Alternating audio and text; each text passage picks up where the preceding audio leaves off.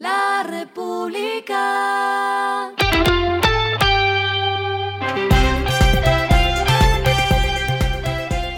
Al final de la jornada, esto es lo que debes saber sobre el comportamiento de los negocios, las finanzas y la economía. Las movidas de hoy fueron. Avianca concretó una orden de compra de 88 nuevos aviones A320 Neo con el fabricante Airbus. Estos se sumarán a los más de 110 que ya tienen su operación de pasajeros, con una red de 120 rutas, más de 3.200 vuelos semanales y cerca de 500.000 sillas a la semana. Seguimos con temas de aerolíneas, pues Viva Air anunció que por primera vez operará vuelos en Valledupar con la ruta hacia Medellín.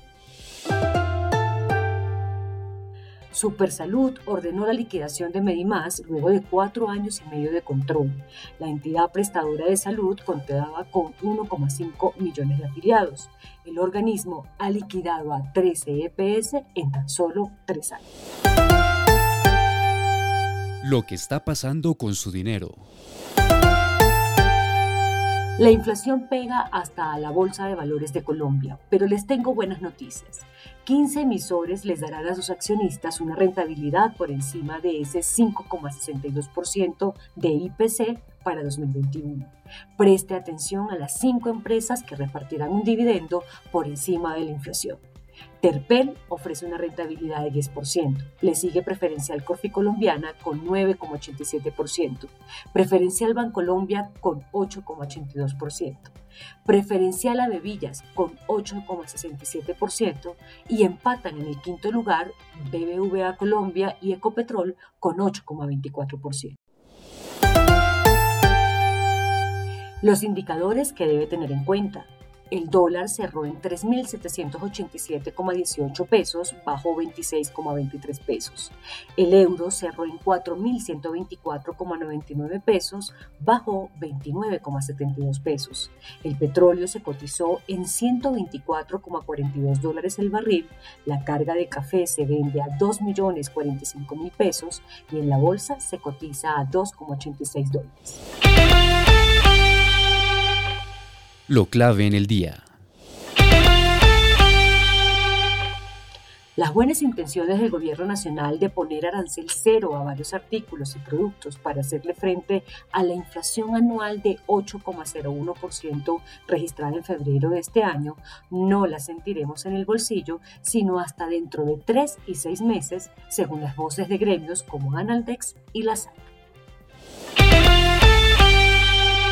A esta hora en el mundo. El nuevo frente que se abrió por la invasión rusa es el petróleo. El presidente de Estados Unidos, Joe Biden, prohibió las importaciones de petróleo, gas natural y carbón de Rusia como respuesta al conflicto con Ucrania. Rusia es el tercer mayor productor de petróleo del mundo, responsable de más de 10% del suministro mundial, según datos de la Administración de Información de Energía de Estados Unidos. Tiene más de 107 mil millones en reservas de petróleo, siendo el séptimo a nivel mundial y envía a la región de Occidente entre 4 y 6 millones de barriles cada día. Y el respiro económico tiene que ver con este dato. En un año, una persona puede generar aproximadamente 365 kilogramos de residuos orgánicos e inorgánicos. Esta cifra es muy mala porque hay bajas tasas de reciclaje. Según las Naciones Unidas, solo se ha reciclado 9% de todo el desecho del plástico que se ha producido a lo largo de la historia. Así que hay que reciclar. La República. Finalizamos con el editorial de mañana, las inesperadas bonanzas del café y el petróleo. Los cafeteros y Ecopetrol deben aceptar que atraviesan por el mejor momento de precios de los últimos años y que la situación merece optimizar la administración de los recursos. Esto fue Regresando a casa con Vanessa Pérez.